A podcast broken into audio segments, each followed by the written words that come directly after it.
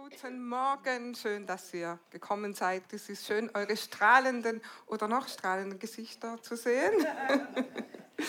Und herzlich willkommen alle, die ihr zu Hause beim Livestream dabei seid. Schön, dass ihr mit uns Gottesdienst mitfeiert. Vater, wir danken dir für dein Wort. Wir danken dir, dass dein Wort die Wahrheit ist und dass dein Wort immer Leben bringt. Herr Jesus, du hast gesagt, ihr werdet die Wahrheit erkennen und die Wahrheit wird euch frei machen. Und wir erwarten ganz viel Freisetzung heute. Wir danken dir, dass dein Wort Leben in uns bringt, dass es Veränderung bringt. Und wir öffnen unsere Herzensaugen und unsere Herzensohren für das, was du uns heute mitteilen möchtest, Herr Jesus. Amen. Heute ist der letzte Teil unserer Serie vom Jakobusbrief. Äh, wir haben ja die letzten paar Wochen immer ein Kapitel des Jakobusbriefs behandelt ähm, und heute werden wir Kapitel 4 und 5 anschauen.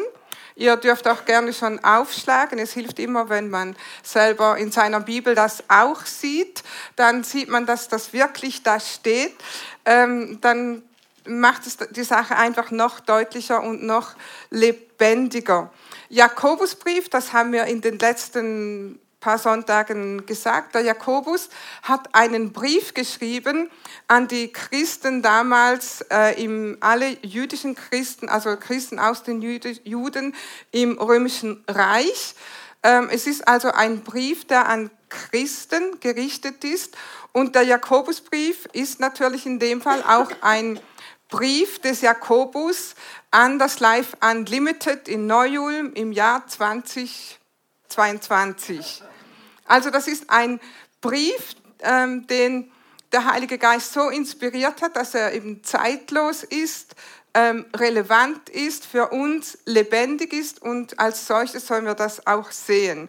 Ähm, in, als ich mich so ein bisschen mit dem Jakobusbrief befasst habe, also die den Brief einfach nochmal durchgelesen habe, ein paar Dinge äh, auch dazu studiert habe, da ist mir etwas aufgefallen. Wenn du am Sonntag in den Gottesdienst kommst, dann erwartest du eine Predigt, so ein, auf Englisch sagt man Motivational Speech. Also du möchtest motiviert werden, du möchtest ermutigt werden, du möchtest ähm, einfach hören, wie toll Jesus ist und wie toll du bist und dann gehst du gestärkt nach Hause und denkst, ah, das hat richtig gut getan. Und dann habe ich das so gelesen und gedacht, also wenn, wenn ein Pastor das so predigt, wie das hier der Jakobus seiner Gemeinde und den Gemeinden im ganzen römischen Reich sagt, dann weiß ich, was unsere Reaktion wäre. Wir würden sagen, also Pastor, ich bin doch nicht gekommen, um mir sowas zu sagen zu lassen. Um, ich bin doch gekommen, damit du mich auferbaust. Ähm, also muss ich mir das gefallen lassen? Und heute möchte ich einfach, dass du dein Herz öffnest. Weil wenn der Heilige Geist ähm, entschieden hat, dass damals die Christen das hören mussten, dann möchte ich dich heute einfach auch ermutigen, äh, öffne deine, dein Herz für das, was der Heilige Geist dir sagen will.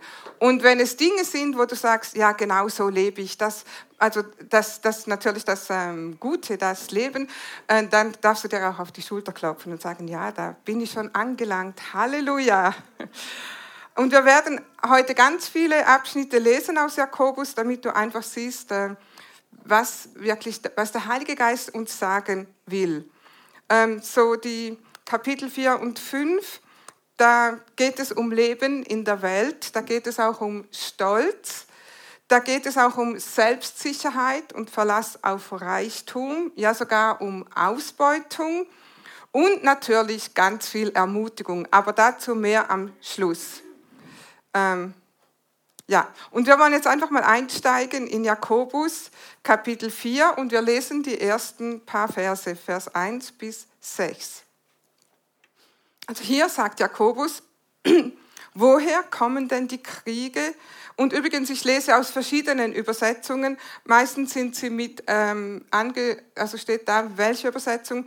Aber ihr dürft sowieso bei eurer Übersetzung auch mitlesen. Der Sinn ist immer derselbe. Manchmal macht eine Übersetzung etwas noch ein bisschen deutlicher für uns. Woher kommen denn die Kriege und Streitereien unter euch? Sind es nicht eure eigenen Begierden, die sich regelrechte Schlachten in euren Gliedern liefern? Ihr seid gierig und bekommt doch nichts. Ihr mordet und neidet und könnt auch so eure Wünsche nicht erfüllen. Ihr streitet und bekriegt euch und habt nichts, weil ihr nicht darum bittet. Und selbst wenn ihr bittet, wenn ihr betet, bekommt ihr nichts, weil ihr in böser Absicht bittet und nur eure Gier befriedigen wollt. Wisst ihr Treulosen denn nicht, dass Freundschaft mit der Welt Feindschaft gegen Gott bedeutet? Wer also ein Freund der Welt sein will, stellt sich als Feind Gottes dar. Meint ihr denn, die Schrift redet umsonst? Gott wacht eifersüchtig über den Geist, den er in uns wohnen lässt? Aber Gnade gibt er umso mehr, deshalb sagt er, den Hochmütigen widersteht Gott, aber den Demütigen gibt er Gnade. Ähm, Jakobus 4, Vers 4 in einer anderen Übersetzung, eine Schlachterübersetzung, da heißt es nicht ihr Treulosen, sondern ihr Ehebrecher und Ehebrecherinnen. Wisst ihr nicht, dass die Freundschaft mit der Welt Feindschaft gegen Gott ist? Also mit anderen Worten, Gott sagt, du kannst nicht mein Freund sein und ein Freund der Welt gleichzeitig. Du musst dich entscheiden. Mein Thema heute, Freund oder Feind. Also so heißt die Predigt, Freund oder Feind. Und wir wollen uns zuerst mal betrachten, was bedeutet es, äh, ein Freund der Welt zu sein, also Freundschaft mit der Welt. Was bedeutet das? Wie erkenne ich, dass ich äh, mit der Welt Freundschaft geschlossen habe oder immer noch in Freundschaft mit der Welt bin? Und da lesen wir auch wieder im Kapitel 4 mal ein bisschen weiter, der erste Punkt, wer oder was bestimmt deine Pläne? Oder von wem lässt du deine Pläne bestimmen? Oder was motiviert dich, so zu leben oder so zu planen, wie du planst? Und hier sagt uns Jakobus im Vers 13, nun zu, die ihr sagt, heute oder spätestens, spätestens morgen werden wir in die Stadt reisen wir werden ein Jahr lang dort bleiben, werden Geschäfte machen und werden viel Geld verdienen. Dabei wisst ihr nicht einmal, was morgen sein wird. Was ist schon euer Leben? Ein Dampfwölkchen seid ihr, das für eine kleine Weile zu sehen ist und dann wieder verschwindet. Stattdessen, statt solche selbstsichere Behauptungen aufzustellen, solltet ihr lieber sagen, wenn der Herr es will, werden wir dann noch am Leben sein und dieses oder jenes tun. Doch was macht ihr? Ihr rühmt euch selbst und prahlt mit euren überheblichen Plänen. Alles Rühmen dieser Art ist verwerflich. Denkt also daran, wenn jemand weiß, was gut und richtig ist und es doch nicht tut, macht er sich schuldig. Oder eine andere Übersetzung sagt, wenn jemand weiß, Gutes zu tun und es nicht tut, dann ist es Sünde. Also die Frage ist, wo hat Gott in deinem Tag Platz? Wo hat Gott Platz in deinem Leben? Wo hat Gott Platz in deinen Plänen? Wir haben hier einen Abschnitt gelesen, wo es heißt, ihr, ihr, geht, ihr, geht in die, ihr, sagt, ihr geht in irgendwo hin, ihr sagt, wir werden dieses oder jenes tun, wir werden Handel machen, wir werden viel Geld verdienen. Heute können wir sagen, ich habe dieses und jenes vor und ich möchte hier Karriere machen und ich möchte noch hier investieren und ich möchte da noch etwas machen und ich werde meinen Reichtum vermehren und ich werde an meiner Karriere bauen und so weiter und so weiter. Und Du machst die ganzen Pläne ohne Gott. Du hast gar nicht gefragt, Gott, was ist dein Wille? Weißt du, Gott will nicht in deinen Tagesablauf eingebaut werden. Er will Herr darüber sein. Manche sagen, ja, wo baue ich Gott noch ein? Meint, nein, Gott will nicht eingebaut werden. Er ist dein Herr. Jesus ist dein Herr. Als du Jesus angenommen hast, hast du ihn als deinen Herrn und Erlöser angenommen. Nicht nur als deinen Erlöser. Halleluja für Erlösung. Wir kommen alle mal in den Himmel, weil wir Jesus angenommen haben als Erlöser. Aber wir haben ihn auch als Herrn ange angenommen. Das heißt, er will nicht mitbestimmen, sondern er will bestimmen. Sag mal Halleluja. Amen. Also, ein zweiter Punkt, Anpassung an diesen Weltlauf.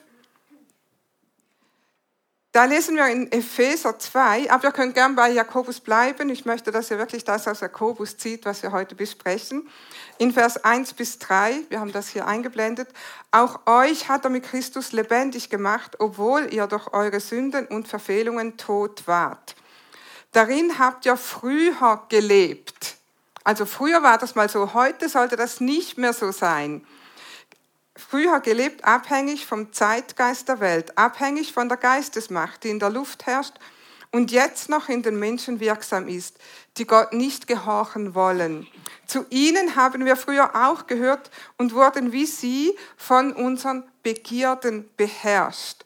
Wir lebten unsere Triebe und Ideen aus, denn das war unsere Natur. Also früher war das so, sagt hier Paulus zu den Ephesern, aber Jakobus spricht zu den Christen, denen er schreibt, so als ob das bei ihnen immer noch so ist. Also ein Zustand, der eigentlich unserer Vergangenheit angehören sollte, sagt Jakobus, warum sehe ich diese Dinge in euch immer noch?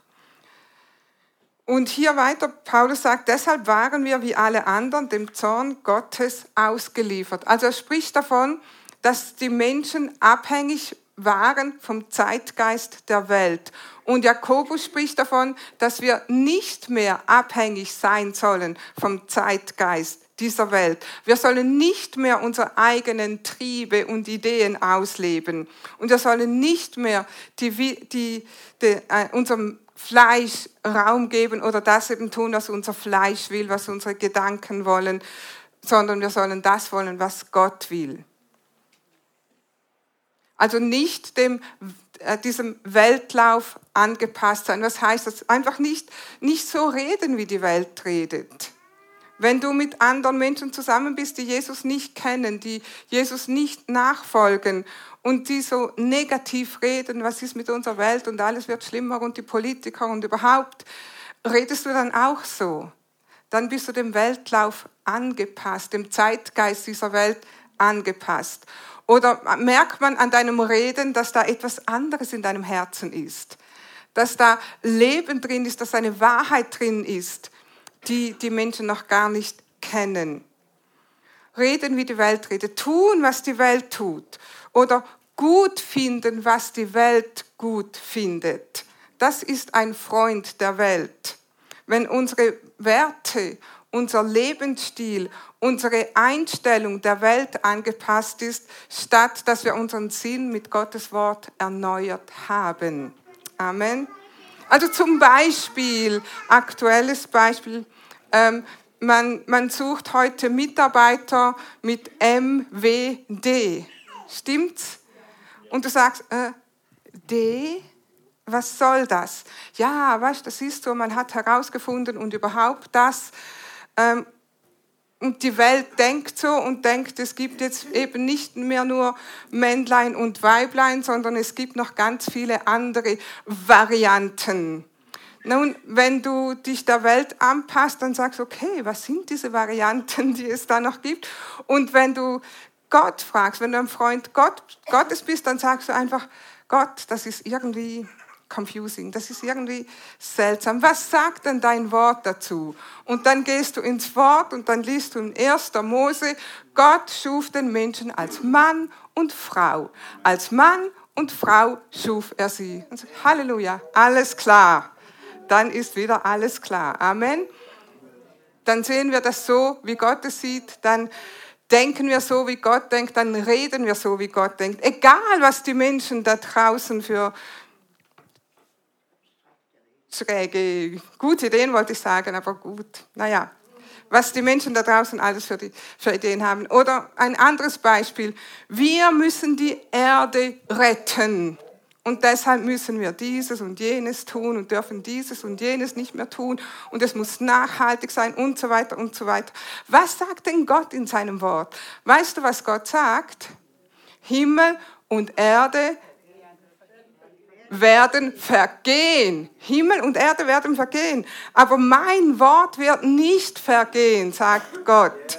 Himmel und Erde werden vergehen, aber mein Wort wird nicht vergehen. Weißt du, was Gott sagt?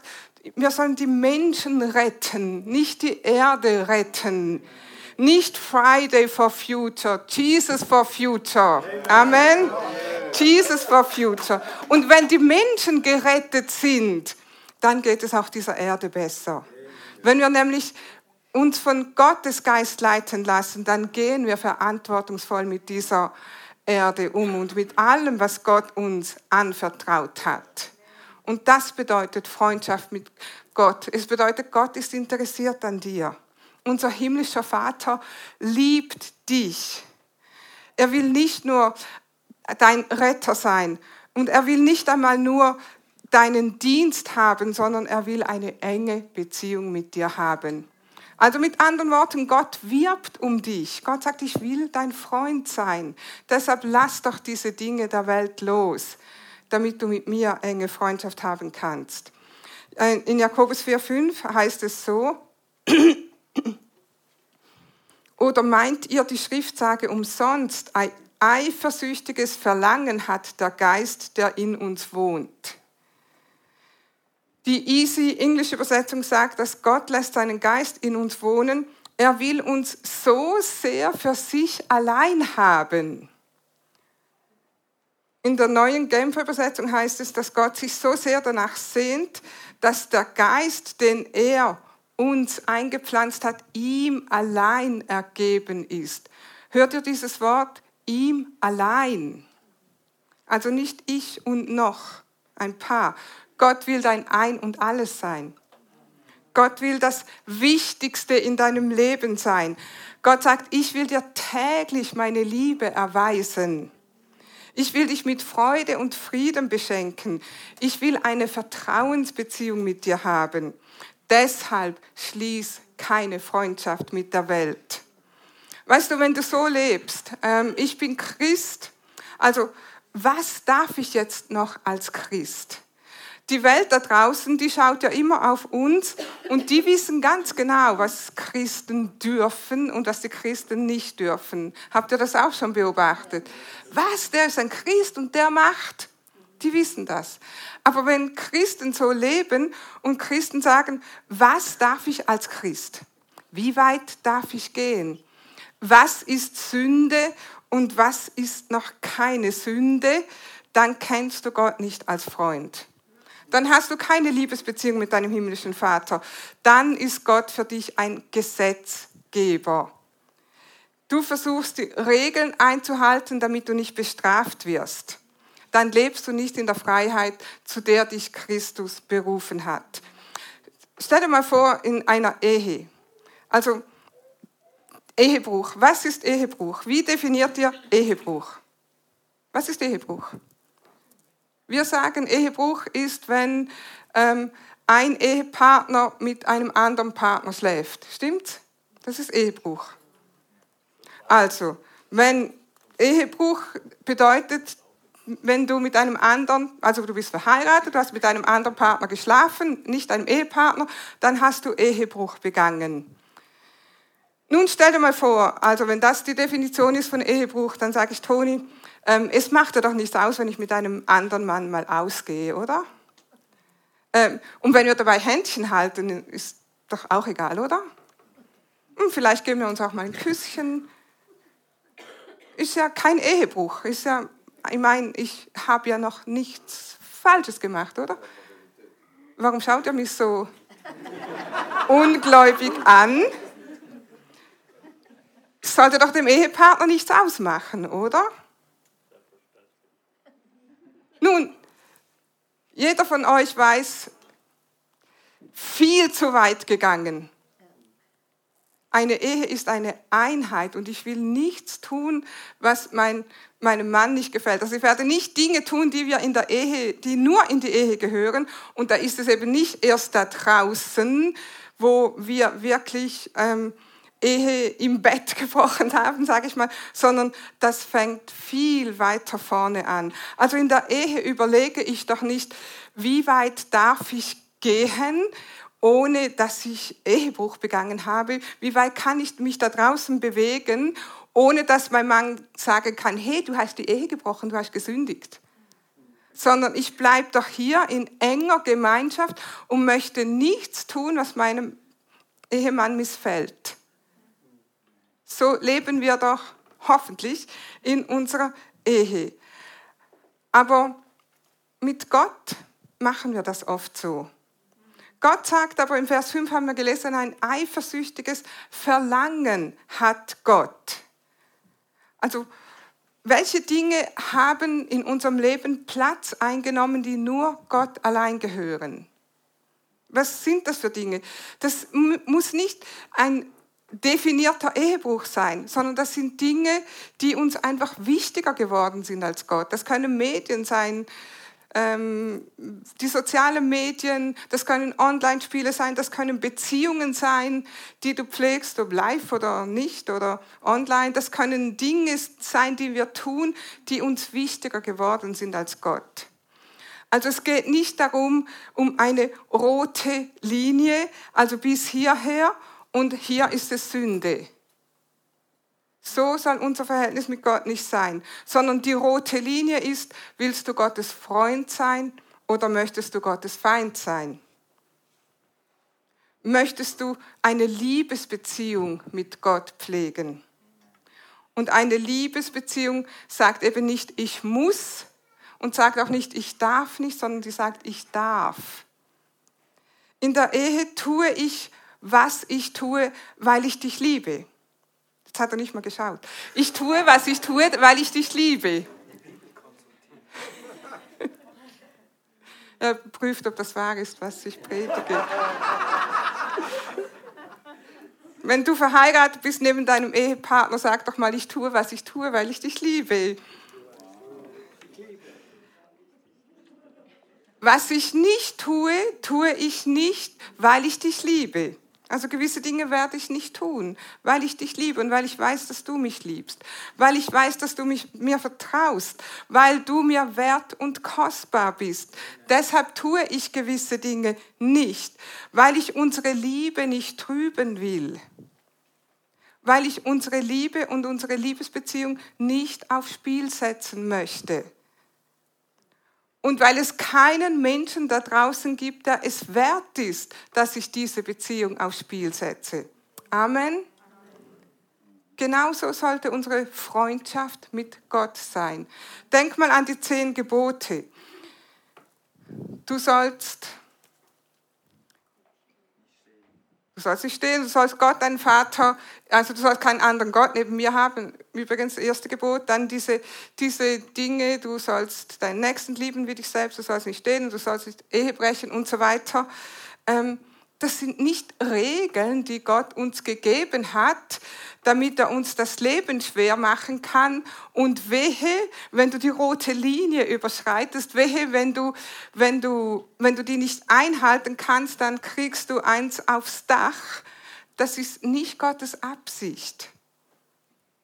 Also wenn du sagst als Christ, muss ich dies und muss ich jenes und darf ich dies und darf ich jenes nicht, dann kennst du Gott nicht als Freund.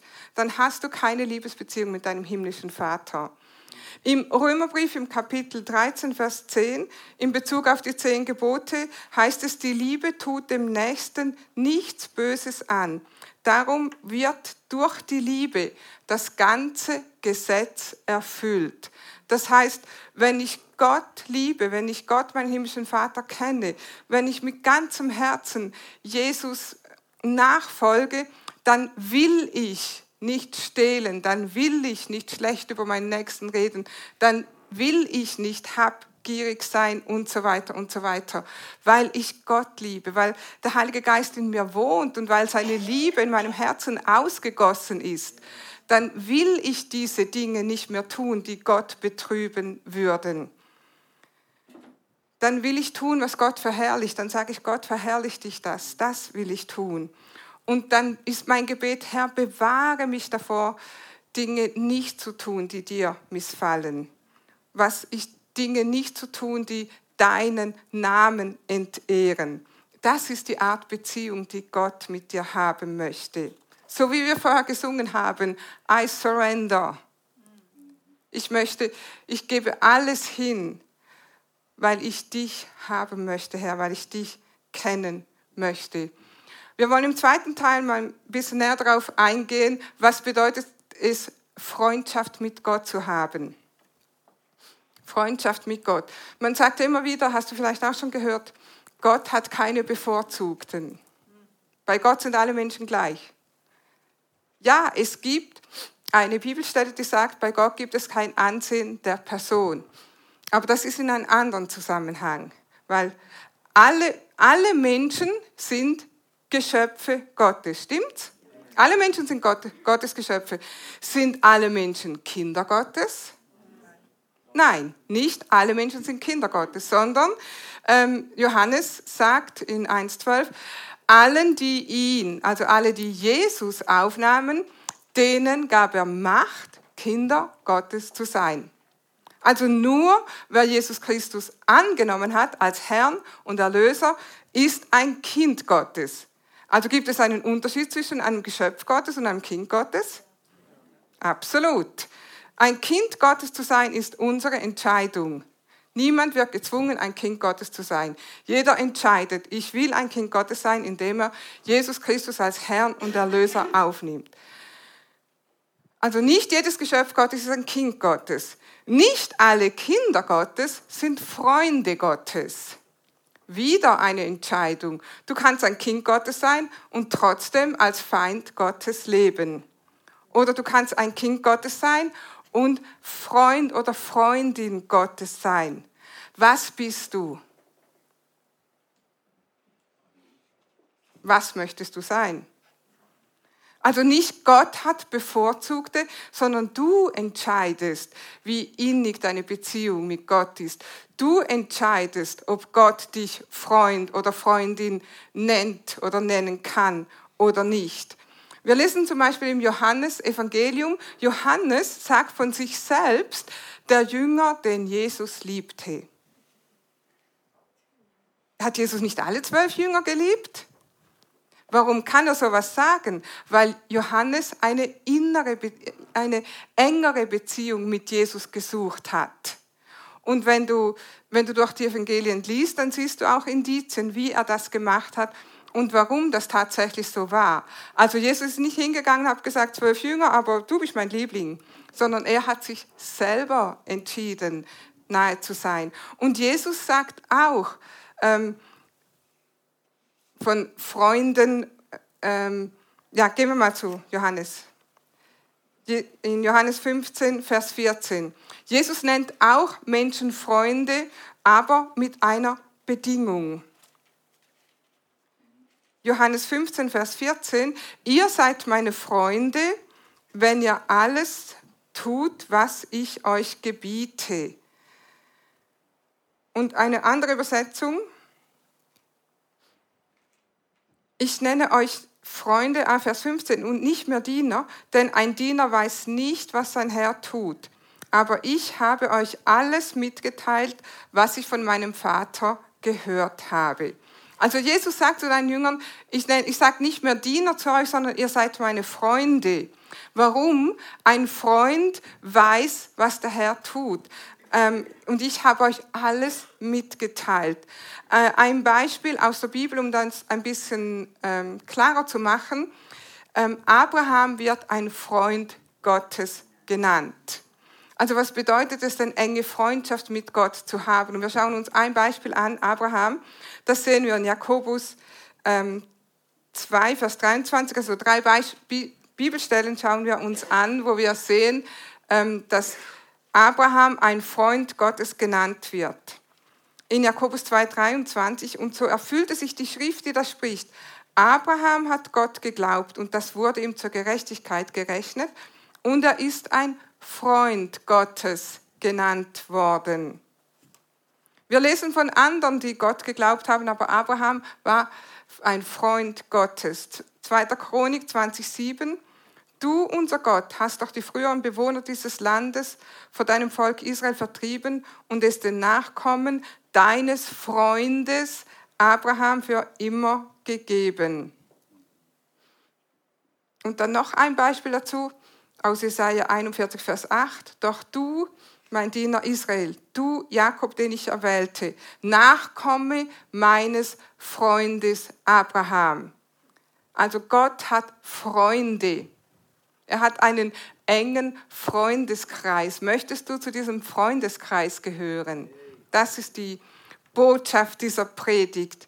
Gott nennt Abraham seinen, seinen Freund und wir lesen auch warum. Abraham glaubte und gehorchte Gott. Also wie Jesus wieder. Jesus hat gesagt, ihr seid meine Freunde, wenn er tut, was ich euch sage. Und das heißt ja, Abraham glaubte und gehorchte Gott. Abraham vertraute Gott. Und Jesus sagt, ein Diener weiß nicht, was sein Herr tut. Aber ihr seid meine Freunde. Freunde wissen, was der Herr tut. Und da haben wir auch ein Beispiel von Abraham. Ihr erinnert euch wahrscheinlich an die Geschichte mit Sodom und Gomorra. Also der Herr war Abraham erschienen, ähm, hat ihm eine Ankündigung gemacht und dann, als er wieder ähm, am Abreisen war sozusagen und Abraham begleitete ihn ein Stück und dann waren sie so über den Städten Sodom und Gomorra. Und dann sagt Abraham, äh, Gott zu Abraham, ich möchte dir nicht vorenthalten, was ich tun werde. Und dann sagt Gott, äh, Sodom und Gomorra, die Sünde ist so tief, äh, man kann da nichts mehr machen. Ich muss diese Städte vernichten. Das teilt er Abraham mit. Und Abraham sagt, ja, aber Herr, äh, wenn da aber 50 Gerechte in der Stadt sind. Und Gott sagt, also wenn da 50 Gerechte sind, dann werde ich sie nicht vernichten. Und Abraham denkt, wow, ähm, ja, aber wenn fünf weniger da sind, dann sagt Gott, äh, wenn fünf weniger als 50 sind, dann werde ich die Stadt nicht vernichten. Dann sagt Abraham, ja, aber wenn es nur 40 sind, und sagt Gott, wenn es nur 40 sind, werde ich es nicht vernichten. Okay, 40 Gerechte. Ja, und 30? Auch nicht. Ja, und 20? Auch nicht. Und 10? Selbst wenn 10 Gerechte da sind, werde ich die Stadt nicht vernichten. Und ich weiß nicht, warum Abraham aufgehört hat mit 10. Auf jeden Fall, das war dann der letzte Stand. Es waren keine zehn Gerechten in diesen Städten. Und Gott hat dann dieses, äh, dieses Gericht ähm, über Sodom und Gomorra ausgeführt. Also Gott hat Abraham seinen Willen offenbart, aber nicht nur das. Ich glaube, Gott wollte Abraham als Fürbitter haben. Wir sind auch als Fürbitter berufen. Wir können Fürbitte tun, um Gottes Gnade beten für, für für Menschen, für gewisse Situationen, dass das Gericht Gottes aufgehoben wird. Freunde Gottes, Gott teilt sich ihnen mit, Gott will dir seinen Plan oder seine Pläne offenbaren. Er will dich teilhaben lassen an seinen Plänen. Gott liebt die Menschen da draußen und er möchte, dass du sie genauso liebst wie er. Das ist sein Ziel. Wir haben als einen der Werte, liebe Gott, liebe Menschen. Du kannst die Menschen nur lieben, wenn du die Liebe Gottes, die in dir ausgegossen ist, dass diese Liebe fließt und zu den Menschen fließt. Dass wir lieben sie mit der Liebe Gottes. Also Jesus ist gekommen, um Menschen Leben zu bringen, um ihnen Vergebung zu bringen. Und unser Auftrag ist es, ihnen das zu bringen. Die Botschaft dieses, dieser Predigt heute ist, sei ein Freund Gottes, sei ein Abraham. Gott hat andere ähm, Freunde in der Bibel, zum Beispiel zu Daniel sagt er, du viel geliebter. Daniel, du viel geliebter, du bist ein kostbarer, wertvoller Mensch. Von David heißt es, er war ein Mann nach Gottes Herzen. War David immer fehlerlos? Absolut nicht aber seine Herzenshaltung war etwas, was Gott gefallen hat. Gott erwartet nicht, dass du fehlerlos bist. Gott möchte, dass dein Herz ihm völlig und hundertprozentig ergeben ist. Amen.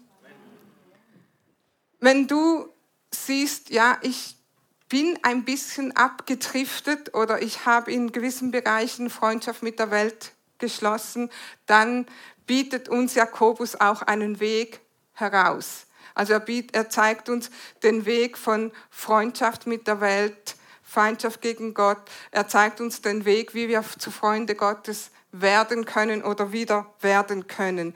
Und das lesen wir auch in Jakobus 4, Vers 7 bis 10. So unterwerft euch nun Gott, widersteht aber dem Teufel, der wird dann von euch fliehen. Nähert euch Gott, dann wird er sich euch nähern. Wascht die Hände, ihr Sünder, reinigt eure Herzen, ihr Zwiespältigen. Fühlt euer Elend, trauert und weint. Euer Lachen sollte sich in Trauer verwandeln und eure Freude in Kummer. Demütigt euch vor dem Herrn, dann wird er euch erhöhen. Also es ist eine Entscheidung, was wir jetzt gelesen haben. Ich will mich Gott unterordnen.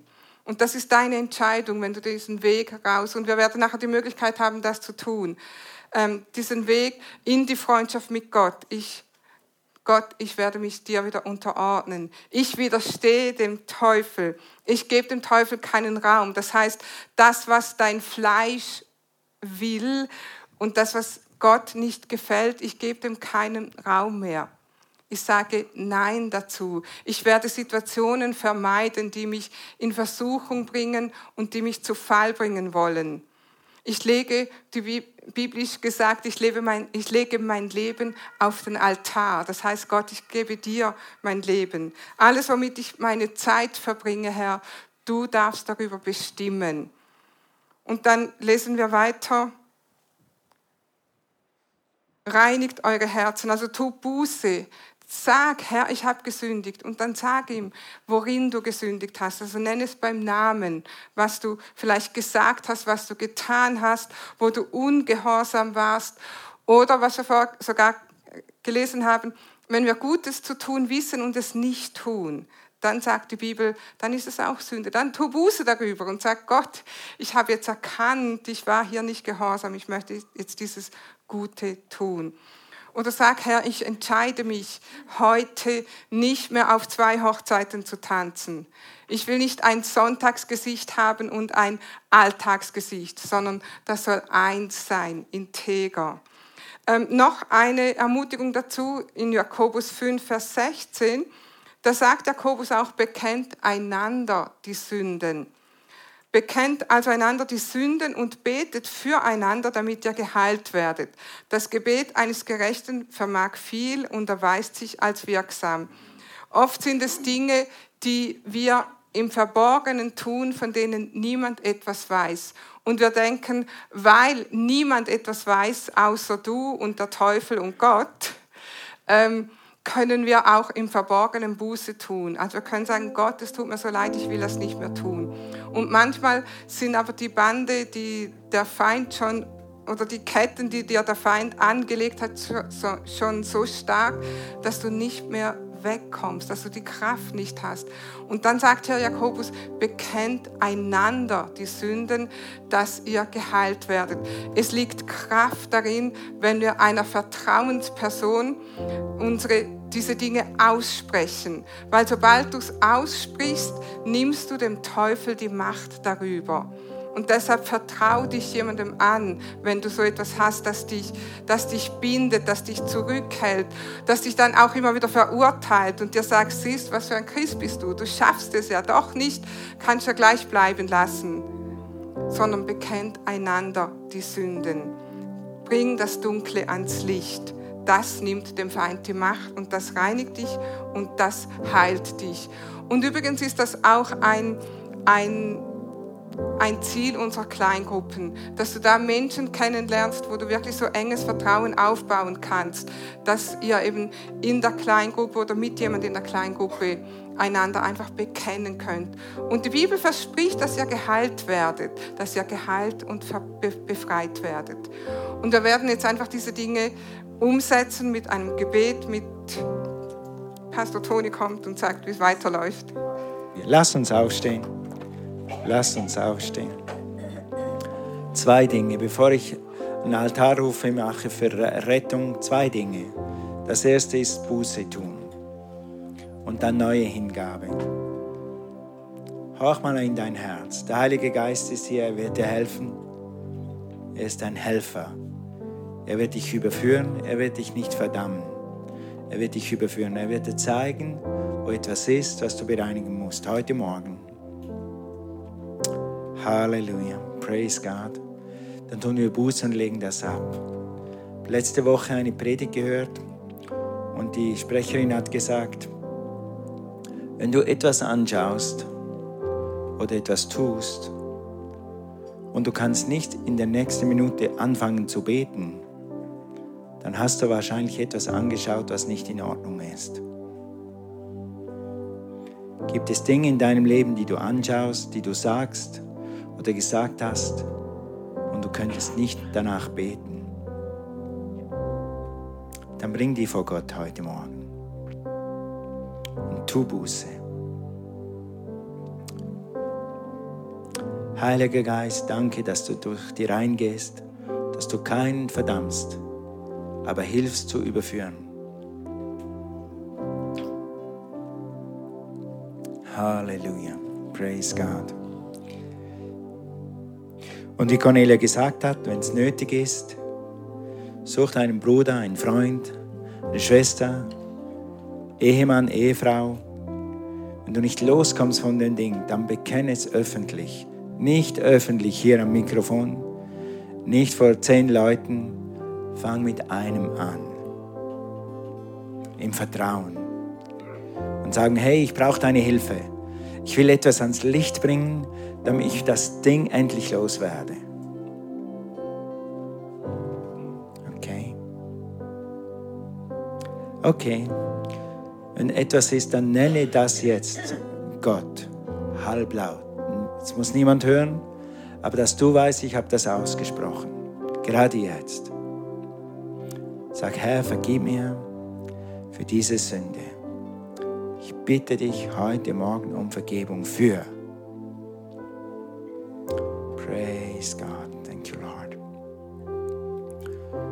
Hallelujah. Praise the name. Thank you, Jesus.